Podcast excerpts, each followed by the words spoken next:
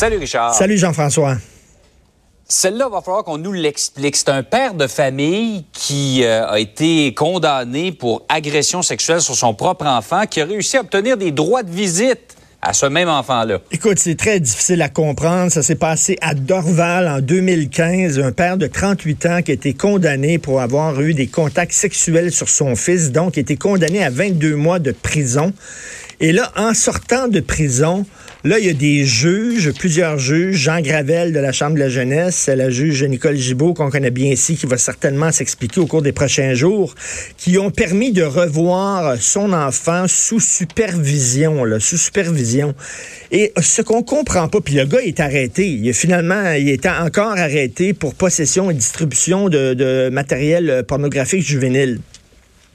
L'affaire, il y a plusieurs experts qui le disent, là, être pédophile, c'est pas une affaire qui arrive une fois au chalet.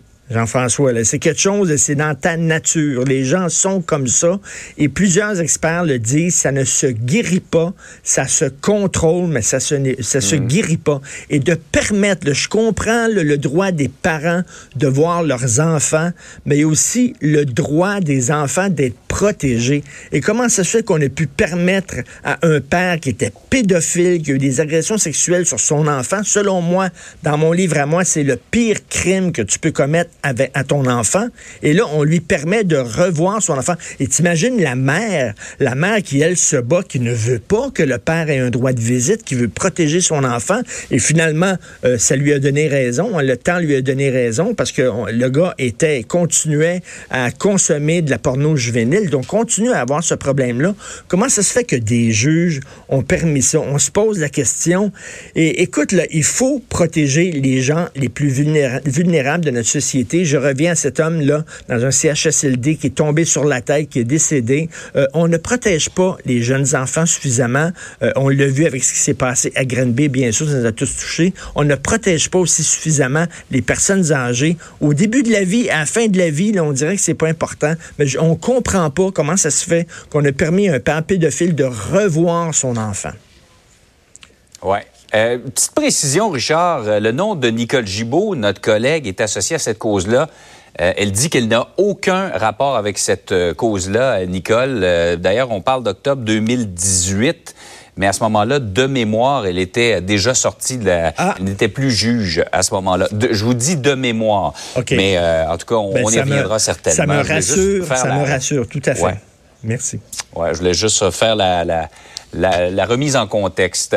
Par ailleurs, un rappeur très connu fait régulièrement passer des tests de virginité à sa fille. Et Clifford Harris, je ne connais pas. Écoute, mon, ma connaissance du rap est assez limitée, mais c'est pas n'importe qui. Le gars, il a gagné trois Grammys, donc c'est quand même une vedette. Il a avoué sur son podcast le mois dernier que lui, chaque année, il prend sa fille qui a maintenant 18 ans et il lui fait passer un test de virginité à l'hôpital pour être sûr, pour s'assurer qu'elle a gardé sa virginité. Et là, évidemment, avec raison, il y a tout un tollé. Et là, il y a l'État de ah New York qui est en train d'examiner un projet de loi interdisant ce, genre de pratique en disant que ce n'est pas nécessaire d'un point de vue médical, qu'il n'y a aucun fondement scientifique, que c'est même douloureux et humiliant pour les filles qui doivent le passer et que c'est une forme de violence sexuelle. Et je rappelle, Jean-François, il y a quelques années, euh, au Québec, il y a eu aussi euh, tout, un, tout un tollé. Il y avait eu un reportage affirmant que quatre établissements hospitaliers de la région de Montréal qui faisaient face régulièrement à des demandes de, certificats de virginité. Ça, c'est des gens dans certaines communautés qui amènent leurs fillettes, qui amènent leurs jeunes filles, leurs jeunes adolescentes et qui veulent avoir un certificat écrit prouvant que leur fille est vierge parce que ça a plus de valeur lorsque tu décides de marier ta fille. Écoute, et là, l'Ordre des médecins, justement, le Collège des médecins avait dit euh, aux médecins, vous ne pouvez pas faire ça. Ce n'est pas ah un acte médical. Il est hors de question que vous fassiez ça. Et ça, c'est un combat féministe important que les féministes doivent mener. Mm. Euh, écoute, c'est bien plus mm. important que de savoir que la comédienne de The Irishman a seulement, seulement 17 répliques dans un film de 3 heures et demie. Il me semble que ça, c'est un combat féministe beaucoup plus important.